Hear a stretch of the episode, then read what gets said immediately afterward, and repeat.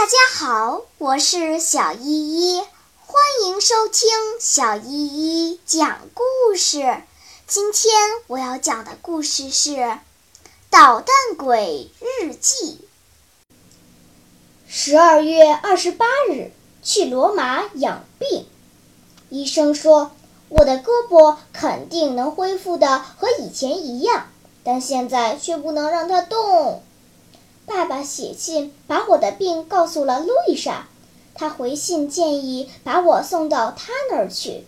克拉尔托医生说，还有个社会党的朋友能为我做电疗和按摩，这样我将在他们那儿过圣诞节，等胳膊完全好后再回家。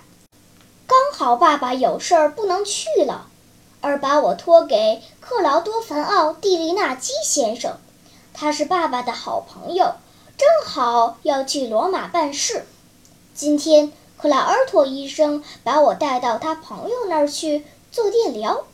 他的朋友叫贝罗西教授。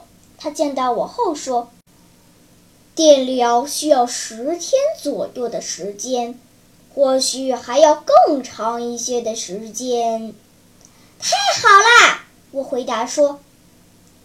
你为什么喜欢胳膊慢些好呢？教授惊讶地问。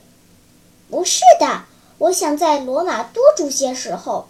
此外，我也很高兴尝试一下这里所有的器械。”贝罗西教授马上就开始给我做电疗。他用一架非常复杂的机器给我上了电。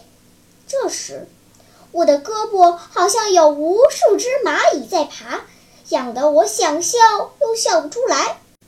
我说：“哈哈哈，这机器能使人发痒，应该让蒂利纳基先生也做做电疗。”哈哈哈哈哈哈哈哈！拉警报的事过后，他变得是那么的严厉。哈哈哈哈哈哈哈哈！你不觉得脸红？克拉尔托医生说着我，可他自己也笑起来了。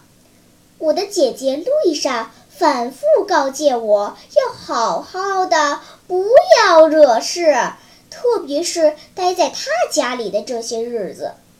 他这样要求我，首先是因为马蒂台夫人同他们住在一起。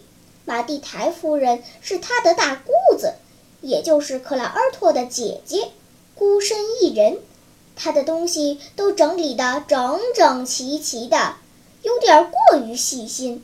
其次是克拉尔托医生，正如他家门口挂的牌子上写的，是耳鼻喉科的专家。他整天都要替别人看病，因此需要安静。好了，今天的故事就讲到这里吧。什么？你还没有听够呀？那就赶快关注小依依讲故事吧。